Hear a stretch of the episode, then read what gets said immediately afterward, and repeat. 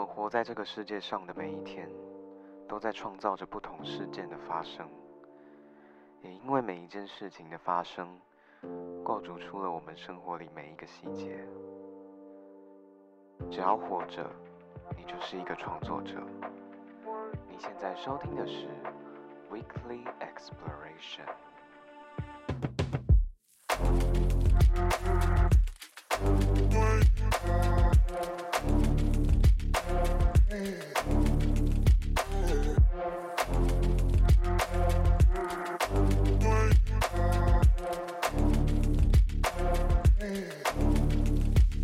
嗨，大家欢迎收听这个礼拜的 Weekly Exploration，我是泰瑞，很高兴本周又在空中和大家见面啦。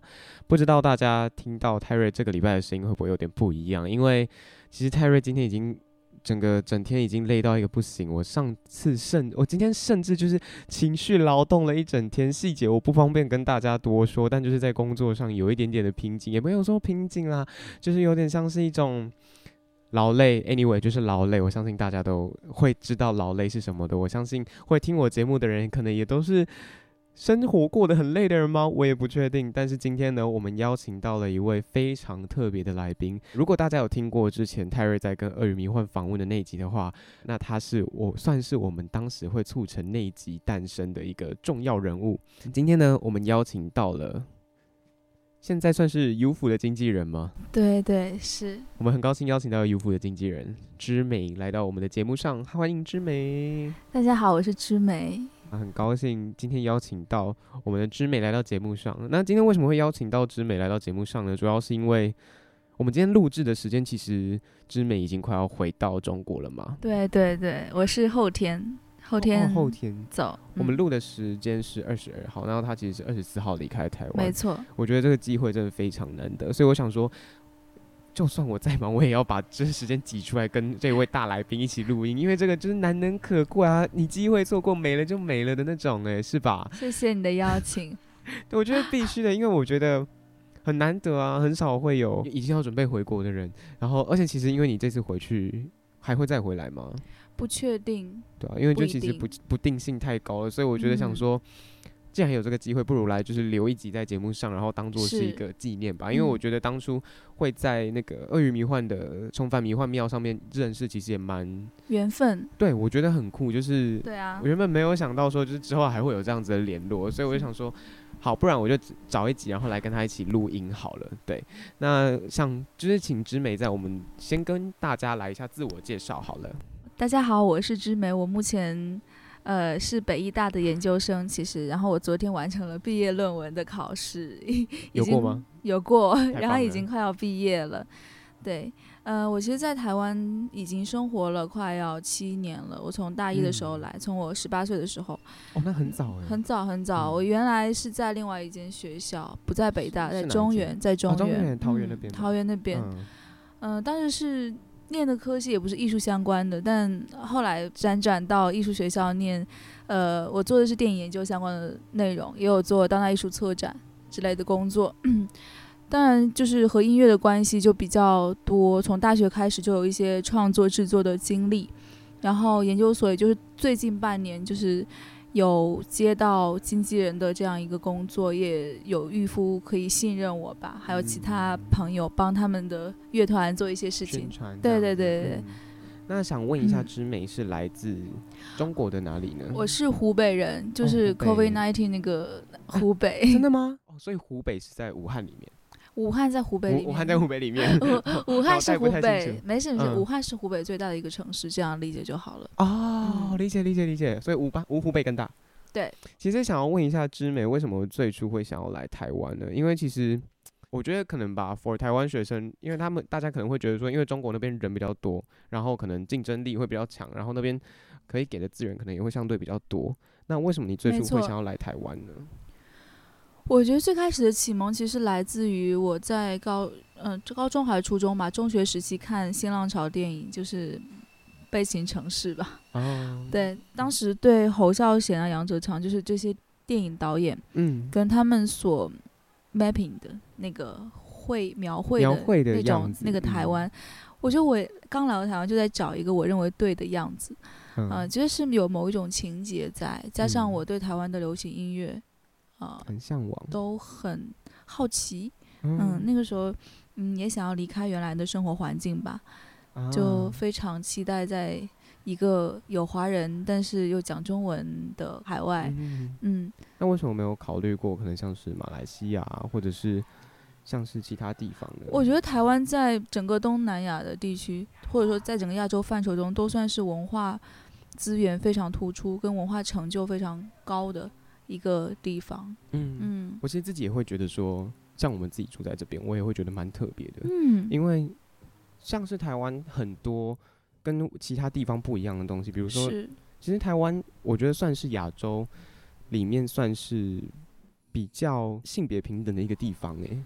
对，因为相对自由蛮多的，嗯，不管是说在婚姻平权上，或者是说薪水啊、薪酬，或者是说对待的方式之间，对，很多人都说台湾的女性主义是整个亚洲走到最前面的嘛？哦，真的吗？嗯，有很多人都会这样提。那确实在。不管是法案上，还是各种社会风气啊，包括日常的交流的感受上嘛，都会有这样的感觉。嗯，我觉得大家可能会就是真的把彼此当做朋友，而且是不会有那种不对等性的那种感觉。对，包括我，我有一个很强的印象是，嗯，性平这个词啊，就在日常的教育中是就是作为一种日常出现的，它不是一个特殊的教育，就性别平等教育。嗯对，在我上大学的时候，看到学校的官网上就经常会有这些内容。嗯、那这个是我在高中时期，也就是在湖北，嗯，在湖北念书时期没有看到过的内容。那种景象。嗯，对，嗯、我觉得这是也是一种人文吧。嗯。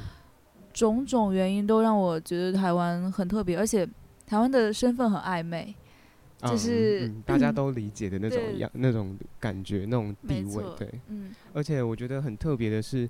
可能住在这里，大家会觉得还好，但是，呃，我们我自己会觉得，我们这边就会有一种让人有一种捉摸不定的那种感觉，而且又很特别。那其实刚刚也有提到说，之美的家乡是来自湖北嘛？嗯，嗯，那如果要用一句话去形容湖北的话，你会想要怎么形容？其实我在看提纲的时候看到这这一题，我就觉得很不知道怎么答，因为怎么说？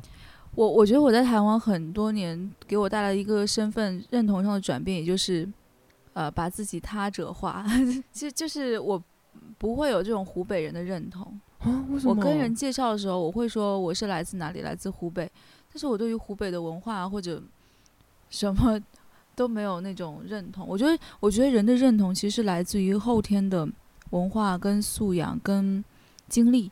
带来的，嗯，嗯，就是在台湾这七年带给我身份认同上的启蒙，嗯、其实是教我，呃，要说什么话，做什么事，要怎么去认识自己，嗯、怎么去感觉身份等等。嗯、所以，嗯，我有点没办法像一个平常的大陆大陆人去宣传自己的家乡一样去描述湖北。嗯，不是因为湖北不好，而是我实在是我我觉得它对我来说不不太构成一个我的问题。嗯，那好，那我们往后推一种感觉。那比如说讲到湖北，你第一个会想到的是什么东西？应该是热干面嘛，或者 COVID-19 吧？天哪，我觉得 刚刚 一个是 COVID-19，热干面为什么？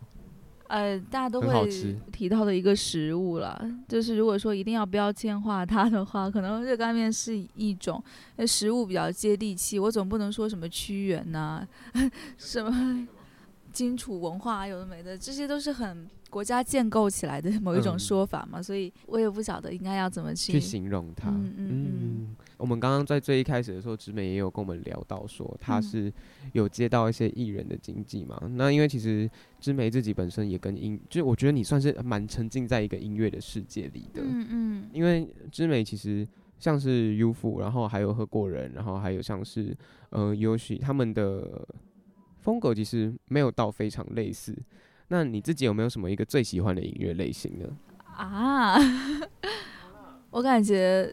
如果我要讲硬要讲迷幻呐、啊，或者 soul 啊，感觉就，我觉得其实在现在这个时代啊，大家感觉都是什么音乐都听，嗯、很少有像玉夫那种，呃，我对我专精只做这一个脉络。嗯，我觉得他是一个 research 型的人，我跟所有人都这样讲他。哦、我也觉得，嗯，嗯他跟其他音乐人都很不一样，就在这里。那更多的其实是在做 fusion 的音乐，那他们所培养的听众受众可能也更加混合一些。嗯，可能大家也可以听草东。也可以听五月天干嘛的、嗯、之类的吧，我也不晓得。那我自己比较喜欢 City Pop 的音乐啊，嗯，就朱内玛利亚那种之类的。嗯、Plastic Love。其实我我最开始，呃，有感知到我对 City Pop 有感觉，一部分是来自于日本的一些音乐，像 Last Summer Whisper，啊、嗯，信里、呃，啊、我喜欢它。然后就是我听马念先的音乐。嗯我会很不自觉的开心起来，嗯，然后那个时候会了解说，哦，马念先他做的某一种复古或者怀旧的流行吗？我要这样形容吗？的那种声音吧，对，那种质感、嗯、是一种 city pop 的曲风，嗯，所以会听一些这些，嗯，理解理解。那像是你刚刚有提到说马念先啊，还有像是姓李，是一个女生姓花的姓里面的李，那个嗯。你可以回去听听看。那如果真的要从这些音乐人里面挑一些你自己最喜欢的音乐人，你会喜你会选谁呢？这些我要我带的吗？还是说所有台湾的都可以讲？嗯，喜欢听的不一定是要自己带的。好啊，那我就选罗大佑啊。鹿港小镇。所有。所有。我觉得罗大佑他一部分是以一个。非常严峻，非常非常非常非常冷冽的，戴着黑框眼镜，弹着吉他，冷峻啊，对对，那种形象一部分很正直，然后另外一部分很深情。其实我最开始感动是因为我听呃高中的时候看《滚滚红尘》，嗯啊、呃，然后看看三毛的故事，哦、三毛写的东西，然后听他的《追梦人》，嗯，然后听罗大佑写的《海上花》等等。我是觉得罗大佑在讲爱情，包括《爱的箴言》，我是越长大越喜欢听。嗯、还有，对对对，《爱的代价》虽然不是他的，但是也是那个年代滚石的，嗯、我都很爱。我觉得，呃，罗大佑的爱情观是一种庄严的，很把他慎重看待，不会像是说有点那种素食爱情那种感觉吧，不会像是那种。我很向往。就是我觉得他写爱情还真的很有一手，就不他不他不只是有一面的形象而已，嗯，嗯他是可以去很温情的人，嗯哦，包括他有一首歌，他是写一夜情的，哦，嗯，叫梦，非常非常美，嗯、你你就你就发现这个人他不只有社会战士的一面，不只是在做社会运动去呼喊之类的，嗯、他有非常温情的一面去描写爱情。我觉得他很好，对。嗯，我其实你刚刚讲到罗大佑，然后你刚刚讲到滚石的那个年代，我其实有想到一件事情。我觉得那个年代，其实如果你投射到一个影像的话，其实就回到你刚刚在讲的你喜欢的新浪潮电影的那些影像去。我通常都会觉得自己在那个年代活过一遍，就是、嗯、呃，我有朋友就比较了解我的朋友就说。就看到我平常发的东西吧，就会留言说你就是八十年代的人呐、啊，或者你就是那个年代的人。嗯、我自己也很认同。包括刚才为什么就提到身份，其实这也是一种身份认同啊。嗯、就是我我觉得自己精神上是某一个年代的一个呃向往的一个人。嗯，那你自己想象那种年代，你会觉得你会自己会住在哪里呢？住在哪里？眷村啊，或者是说那种对啊，眷村我就很眷村，我非常非常喜欢啊。我觉得它很像童年的感觉。张艾嘉那首，你知道你听那首的时候，我也会有想到眷村的那个，是啊，大家就是在可能杂货店看漫画啊，或者是说就是去里面买一些零食来吃，然后是可能在可能公园，然后可能有那个荡秋千，在一棵榕树下面，对，然后打着昂阿标，对，那种感觉很有画面。然后我觉得人。呃，我到后面听声响的歌啊，啊声响乐队嘛，对，声响乐队，他、嗯、有很多都在描写村庄。嗯，其实其实我不是乡村长大的小孩，更不是台湾的乡村长大的小孩。嗯，但是不知道为什么，他的歌，尤其是有一首歌叫《临安》，嗯，就是快到傍晚的时候描述那个，嗯嗯、呃，总给我一种就是儿童散学归来早，哦，那种感觉，那个画面是童年记忆里面的诗句。我觉得人。需要用很长的时间都在追忆，嗯，童年记忆里面的一种感觉。嗯嗯，只是那些回忆通常都已经是不复返的，而且我觉得童年的回忆，我觉得大家会，你觉得童年的回忆大家会去追忆，是因为大家想要回到那份纯真，还是？也许它是唤醒了，它是一种唤醒吧，是一种，嗯，不新的，相对于新的 present 的时间来说。呃，过去的时间或者已经，也许已经上套上了一个复古滤镜的时间，对大家来说都是静止的吧？大家对某一种凝固的东西、永永恒的东西，或者是美的东西，会有一种向往吗？有，对，大家会追忆吧？我自己我自己讲了，对，嗯，我自己也是啊。通常过久了，我才会去回想他说啊。就哎、欸，我不知道你会不会是这种人，但是我我自己会是那种，通常有一种事情我过久了，然后我会觉得说，啊，我当时为什么没有怎么做？然后我可能怎么做他会干，我会我会去想象一个平行世界里的我会是怎么样发展的。那你想象力挺丰富的。我是。想挺多的，我是一个就是脑袋的小剧场，已经是可以开到那种每天开那种不同剧，很适合创作啊，很好啊。我会把这些感，就是那种想法啊，或者说那些梦境，甚至是想，就是等等的，然后就是寄托在我自己笔下的东西。明白，嗯、这很很不容易。因为我会觉得说，因为其实像是直妹自己本身也是有在写歌嘛，嗯，你本身也是有在一个创作的人，那。你觉得，你对你来说，我自己如果是我说我自己的话，我自己会觉得创作最可贵的一件事情是我们去思考，嗯，然后那我其实还蛮好奇，对你来说，创作最可贵的一件事情是什么呢？嗯，我觉得创作对我来说是直觉的延伸，这是我突然想到的一个一个回答，我要我可以解释一下。我觉得很多时候，呃，我的审美更依赖的是直觉。嗯。例如小时候看侯孝贤，那个时候我没有能力去阅读历史啊，嗯、没有能力阅读二二八，但是我知道他这个镜头，呃，一个对对，一个一个女生在插花，穿着和服，嗯、然后那边。好朋友在帮她磨墨，然后背景音乐是红蜻蜓、日本的童谣等等。我觉得这些东西它都是直觉带给我的美的感受。嗯，所以创作对我来说自然也是一种直觉。嗯，那对我来说创作意义是什么呢？是也是我最近想到的一个答案，就是生活中你没办法控制的事情太多了。嗯，然后那些东西可能都会让你波动，让你不平静。嗯，或者。让你难以克服过去，唯有创造跟创作可以抵抗一切吧。嗯，对我来说是这样的意义。就是至少在那些有限的空间里，然后我可以去让它发生一些我想象的事情吗？我觉得它带来的是一种实感。我为什么我要把创作呃延伸到创造呢？我觉得创作不只是一段旋律、一一篇文章而已，嗯，它有可能是一个一个甜点。它可有可能是一张桌子，一个木头制成的桌子等等。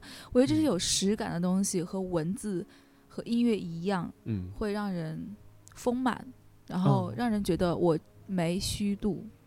哦，它会让你充实，对，嗯。而且我觉得，就像这，就是其实这个节目像是 Weekly Exploration，它其实也就是在谈生活中的创作这件事情。因为其实我觉得，不管是说你是在虚度光阴。还是你真的就是像直美刚刚讲的，我们有在，我们可能是一个雕刻师，我们可能是一个作家，我们可能是一个作词作曲人。我觉得你只要在做每一件事情的话，你都是在创作。嗯，我觉得哪怕是虚度光阴，你躺在那边睡觉，你也是在创作，你知道吗？你觉得你就是在填满你那个人生那一刻，你知道吗？这是非常当代艺术的诠释方法。就是给一些看起来没有什么意义的东西赋权嘛，就是，就在在在我看来，我我自己是觉得，嗯，对于精神内耗很严重的人来说，嗯，呃，创作是一种抵抗吧，就简单说就是这样。我觉得它是一个出口，嗯，它对啊对啊，有时候也像是一扇门一样吧。没错，其实其实我对我来说，创作尤其文字吧，我不是那种，呃，要安排自己如何训练文字的人。嗯，但是有的时候就是会觉得不写不快，不吐不快。嗯，然后那个时候创作当然是一个很好的路径。嗯，很多时候我心里难过，然后其实写完之后我就好了，它被我丢掉了，我就清空了。嗯，对，我觉得它就真的像是一扇门一样，你不只通过那扇门之后，你可以找到那个出口。你在通过那扇门的时候，你在打开那扇门之间，它都像是得到解脱，或者说得到释放的一个历程吧。因为就像你刚刚讲的，我们都会有我们自己心里觉得很过不去，或者是说走不掉的。就像你刚刚讲的丢掉，那我们过了那扇门，我们真的就是把它丢掉了。你得到了一个出口，你知道你可以就是前往下一个。里程碑吗？或者是说历程？对。那如果你在跟那么多的音乐人交流之间，那因为你之前也有做过乐团经济嘛，那你自己觉得，嗯、呃，你在跟每一个音乐人然后去做交流的时候，你是怎么样去理解他们的作品呢？我觉得对于不同的音乐人来说，我给自己的定位不太相似。嗯嗯，对于有些音乐人。我给自己的定位是企划，嗯，那是更接近内容的。嗯，我觉得作作为企划来说，他音乐人可能没有一个非常明确的 idea，对于这首歌，嗯，他要表达什么，它是一些模糊的概念。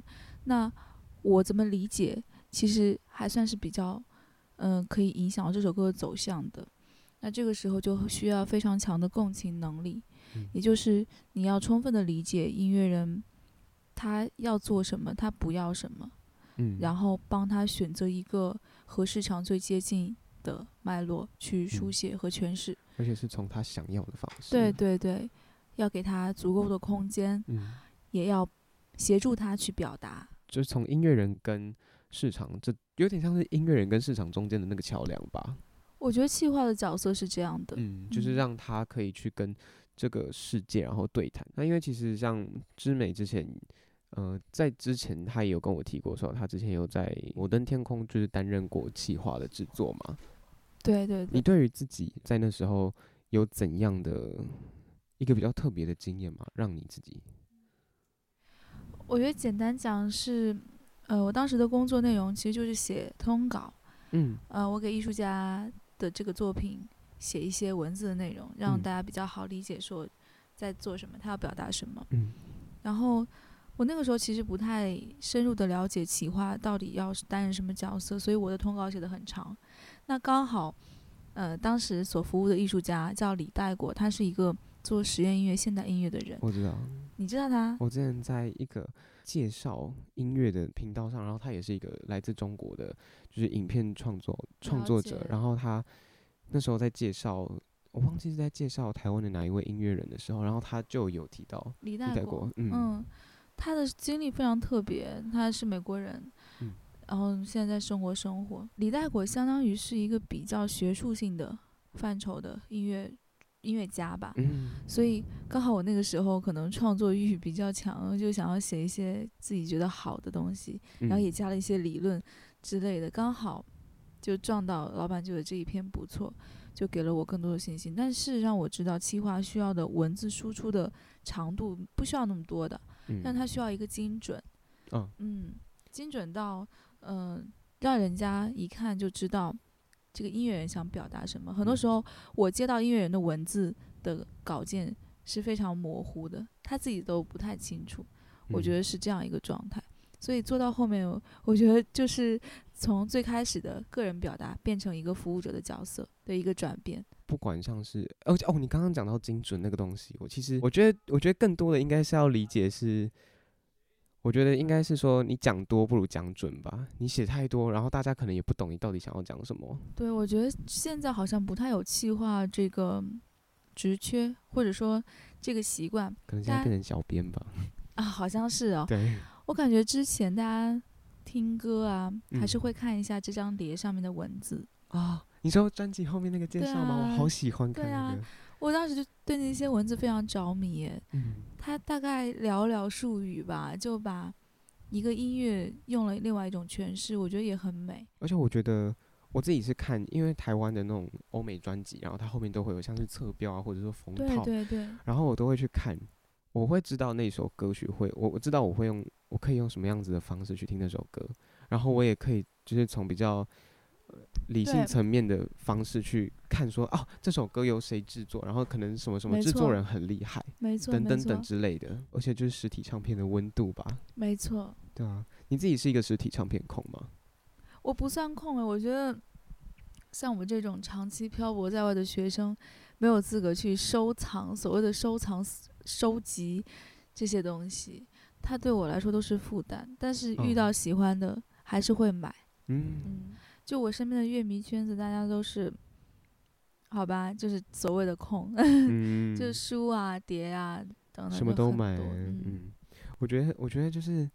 在打开一个实体专辑的时候，就有点像是在打开一个创作者的心一样。没错。不管是在他的装帧，或者是说他的听觉、CD 设计等等，视觉上、听觉上，你可以就是感觉到他每一个前前后后所谓这些作品付出的人们，他是怎样看待这些作品的？不管是说像之美所提到的企划，然后或者是说设计师，然后他是怎样看待这张专辑？一个工业了。嗯嗯，我觉得当。这些歌曲，然后去变成这个实体专辑的时候，它就有点像是成为了艺术品的那种感觉一样。没错，所以其实很多发片歌手都不想只是发网络而已，嗯，不想只是发串流而已，他还是想要出 CD、嗯、EP 之类的，而且也会让大家感觉到一个温度吧。是，嗯，你可以看得到、摸得到。对对对，我觉得在这个虚拟的，就是资讯爆炸的时代里，你可以去看到跟摸到，然后在这个。嗯、呃，你可以用身体去感知的这个世界里，你可以用你真正的感受去感受这些音乐，我觉得是一件很难得的事情。我自己觉得啦，对，还是那种实感吧。嗯，大家需要这个，大家就会，我觉得就可以感受到说啊，这是真的。那其实讲到来台湾的经验，因为其实之妹有提到说你已经十八岁就来台湾了嘛。对，那我们想还蛮好奇是说，因为其实来台湾可能也有六七年了吧？对，你觉得来台湾这几年，你觉得让你自己印象最深刻的事情是什么呢？除了刚刚我们前段有提到的，就是可能台湾算是一个很特别的地方以外，我觉得台湾是对我来说是让很多事情发生的一个地方，所以我我非常非常感激这里。嗯、去年六月的时候，我从学校搬出来，搬搬到。中山国中附近住，然后因为地理环境的关系，就比较交通比较方便了。嗯。我就把自己放在更多的田野去探索，嗯。例如演出，嗯、呃，表演，然后比赛，或者跟更多的人交流。嗯。我觉得这些都很好。它可能提供给我的不是眼下的东西，嗯，是一个一个未知的可能性。嗯。我觉得台北这一点非常棒。我觉得台北很不能讲它是龙蛇杂处，但是我觉得它是一个包罗万象的场所。没错，嗯，我很喜欢这种包被包容的感觉。台北也让我找到了某一种归属感。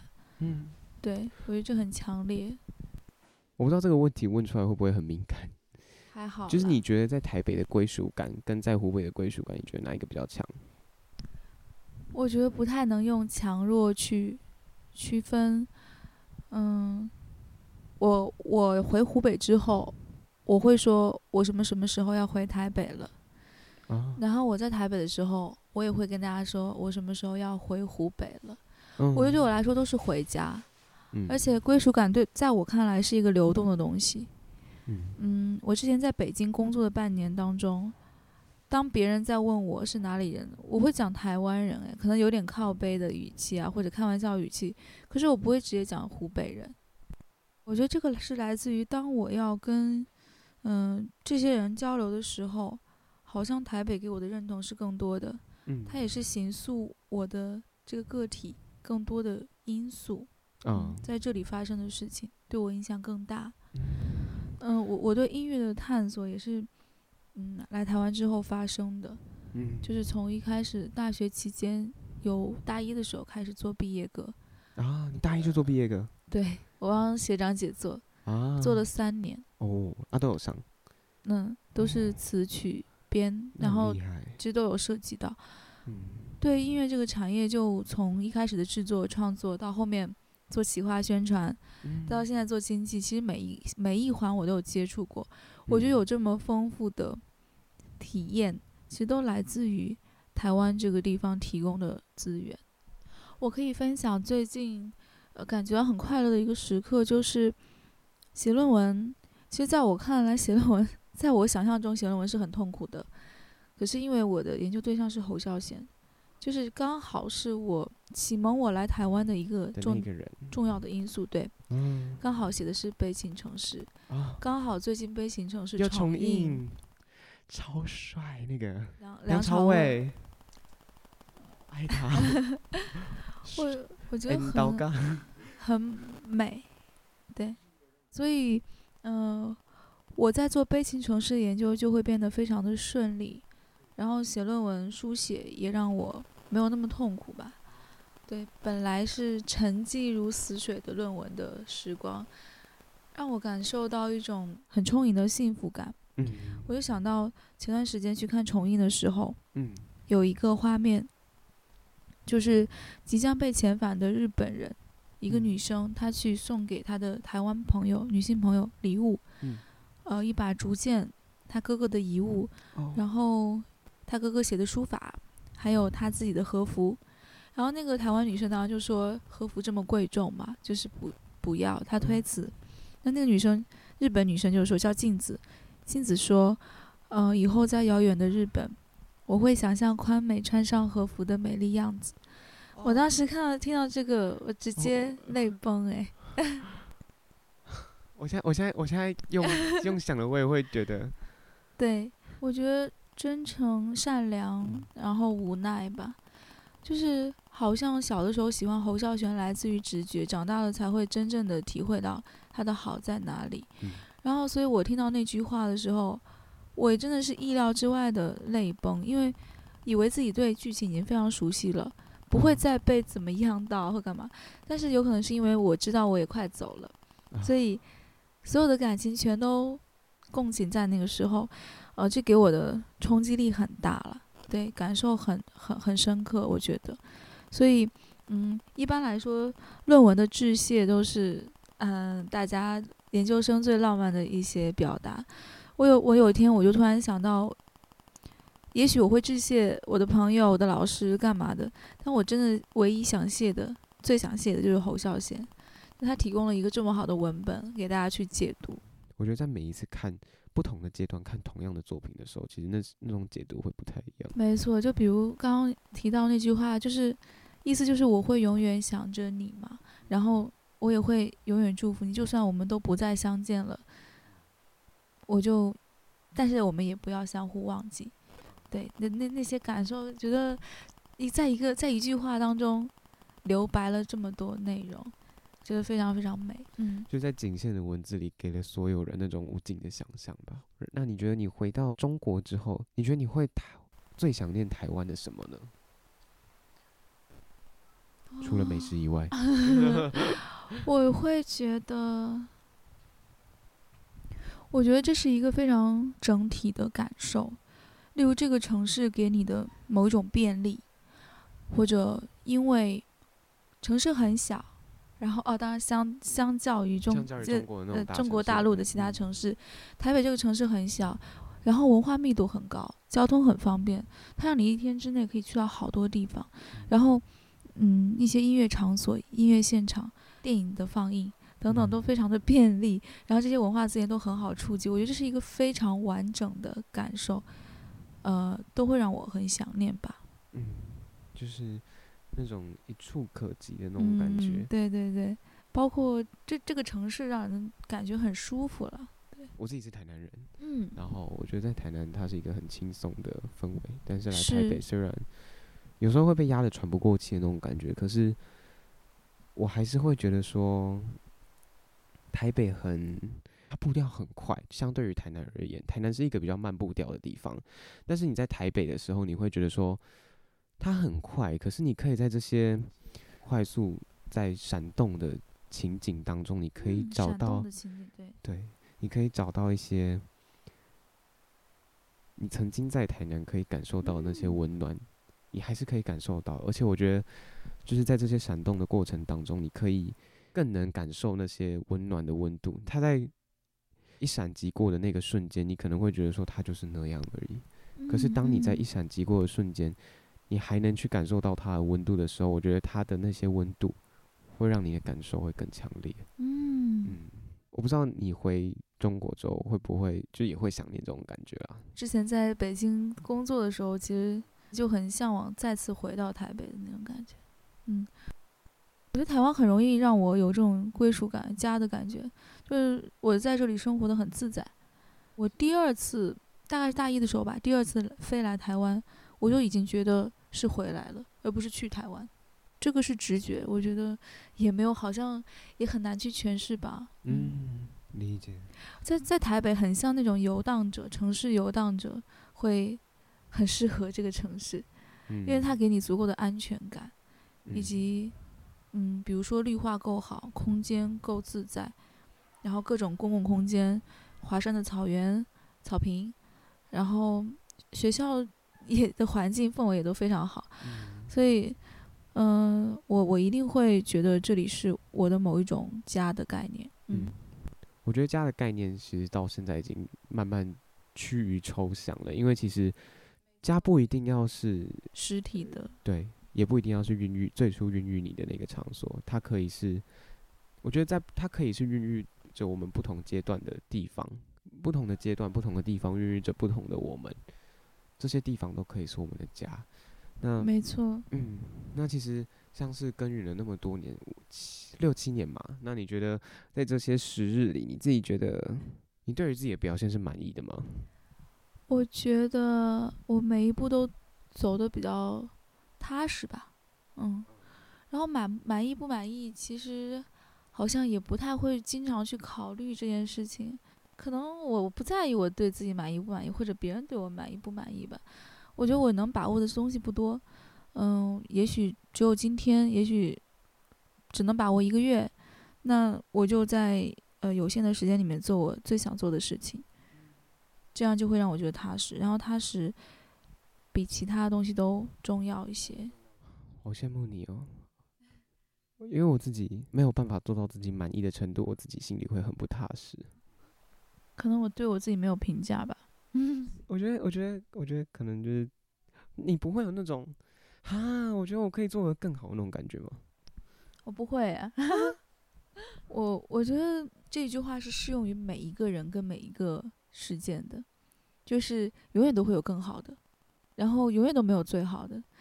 其实我不太会焦虑这件事情，因为我自己会希我自己啦，我自己会希望说我自己在每一次达成一个新的事情的时候，我会希望我做的。会会比前一次的我还要好，然后，嗯，对，就是我的参照物是我的前一次经验，明白？对，嗯，然后只要我那一次经验有些地方做的比之前还要差的话，我自己会觉得说，为什么我又做不好了的那种感觉。你会责怪自己吗？会，会会抱怨自己对吗？对，这可能就是长大的好处吧。如果可以简单，谁想要复杂？我现在就可以跟这些东西和解了耶，就是可能我大一、大二的时候也许会有，那个时候做音乐，我我大一的时候是做编曲，嗯，呃，很初学，很不懂，然后总觉得可以更好，干嘛的。那后来，可能我做的事情跟这些比较没有关系的吧？啊，然后我不晓得哎？我觉得很多事情做过了就是过了，然后。包括我现在马上要离开，其实我没有跟大家说我要走了，我要跟你们见面，你们不要忘记我或干嘛的。嗯，我觉得有的时候有一种记得，就是忘了也忘了吧，就是忘了就算了。会记得的人就会记得。嗯，对，也不强求说，呃，我们曾经那么那么好，那我走了你就一定要永远记得我，或我们一定要约在什么时候再次见面。我觉得这些都没办法强求。然后你唯一能告诉自己，跟能说服自己的就是，就是忘了就算了。对，我觉得至少彼此曾经存在在彼此的生命里，就已经是一件很值得满足的事情了。经历跟体验很重要。嗯嗯，至少我们曾经拥有那个当下。当当下是唯一能把握的。嗯，我觉得，尤其是疫情过后，不觉得所有人的精神状态都是属于我把握不了明天的时候 的感觉吗？对，感觉好像。因为我觉得，在这个疫情之后，好像明天就变得更难以预测了，你知道吗？谁都不知道明天可能会不会就是又确诊大增，突然又要远距，可能又要封城之类的，没有人会知道，或者说又多了一个新的疫情，谁知道啊？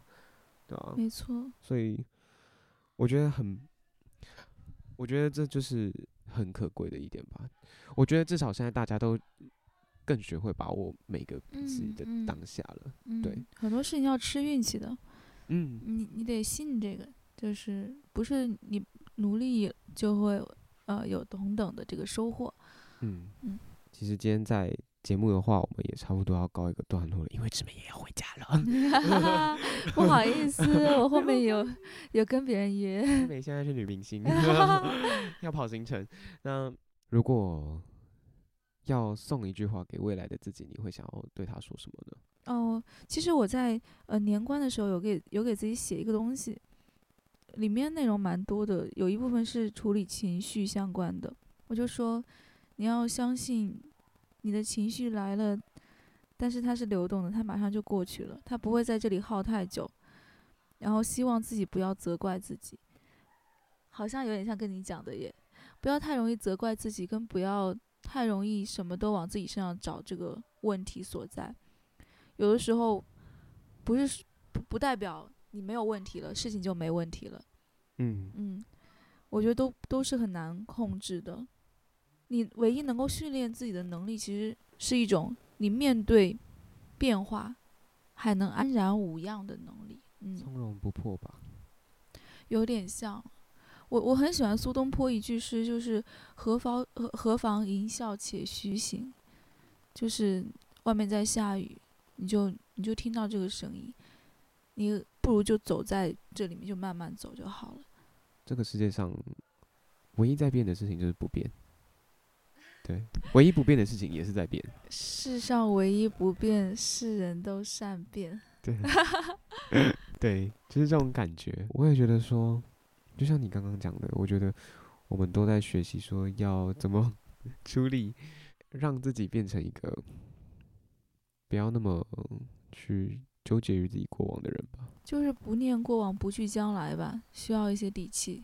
我觉得过往那些事情，过往很多过往的事情，虽然都值得我们再去做更多的思考，更多的消化，但是它可以是你的一个中养分，但是它不能成为你的绊脚石。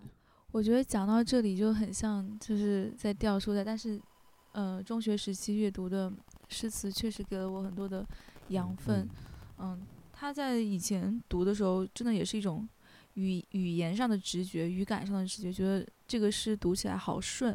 然后现在会更多的理解跟体会它其中的意趣吧。我就想到五柳先生传，还是陶渊明的某一篇文章，有说：“嗯，物以往之不见，知来者之可追。实迷途其未远，觉今是而左非。”我觉得这些。就是人否定自己是一个不断不断在做的事情，嗯，嗯，然后这些也都很正常。只是我们，我觉得就是在于我们要怎么去适当的看待它。嗯，就是像刚刚前段也有提到，不要成为绊脚石吧。嗯嗯嗯，它是养分，但是太多，就像你在种，嗯、你就像你在种花一样啊。堆肥是好事，你堆太多它也会毒死啊。嗯，我觉得就是像志梅已经要回去了，我觉得很多事情就是，我觉得就是在节目最后，我觉得也是希望可以祝福你在未来可以更好。诶，嗯，谢谢。对啊，因为其实像他回去也也也有就是接到算是自己不错的工作吧，嗯、工作机会。对，嗯，我觉得很值得祝福一下，因为未来可能要再见的机会也不一定有。只也只能说看缘分，真的真的是看缘分，真的就很看缘分了。除非就可能有机会去湖北，或者是说有他有机会再来台北之类的。嗯，嗯，对啊，所以我觉得，就如果有这个机会，我也希望可以就是在节目上祝福他未来可以过得更好。因为我觉得，我因为我不知道别人的未来会过怎样，那我也不知道会有什么样子的事情发生。我觉得我唯一能做的就是祝福，欸，诶，真的就是祝福。谢谢你，谢谢，我也祝福你。啊，好害羞，害羞。对啊，我很少被人祝福。一定有很多，只是你对自己要求很高吧？算是，但是我又是一个很懒惰的人。好了，那其实很开心今天直美来上到我们的节目，对，就真的最后的最后，还是希望她未来可以过得更好。好啊，嗯，希望以后有机会可以合作啊，见面等等。嗯，期待她未来有一天再来台北，我们再来录一集。好，谢谢谢谢你的邀请，谢谢 Terry，、嗯、然后呃谢谢大家听到这里，嗯、然后希望听到这段声音的每一个人都可以有非常好的明天。嗯，那、嗯呃、像是直美其实也有带非常多的音乐人，那我觉得就因为他们因为直美要回去，我觉得大家有机会也可以就是去多多他们听他们的音乐，不管像是 UFO，、嗯、不管像是何过人。不管像是游戏，即将即将会发片的游戏，对，我觉得都希望都可以，大家都可以去多多支持他们。谢谢。嗯、对，那今天的 Weekly Exploration 就差不多告到这边告一个段落了。嗯，很开心，我们大家就下集再见喽。祝大家早安、午安、晚安。嗯，就还是一样，希望他未来一切顺顺顺顺利利。那也祝福这祝福。听到这一集节目的各位都可以快快乐乐、健康平安。那 Weekly Exploration 我们就下集再见喽，拜拜，拜拜。